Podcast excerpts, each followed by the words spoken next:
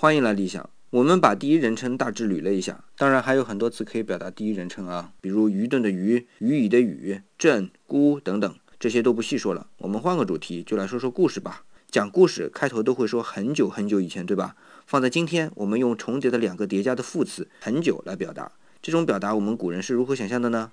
十口，对，就是十个口。很明显，这里十是概数，不是确数啊。口是嘴喽，就是经过很多张嘴转述，就是今天的很久很久以前了。这十口在我们今天汉字里能看到的“古”是一个最明显的。其实还有一个字，字形也没有因为简化字而改变，那就是“史”，历史的“史”。这个“史”仔细看啊，是一个斜着的“石”和口。我们知道，在甲骨文和金文时代，文字的书写并不十分工整，所以某种意义上说，“古”和“史”是一个意思。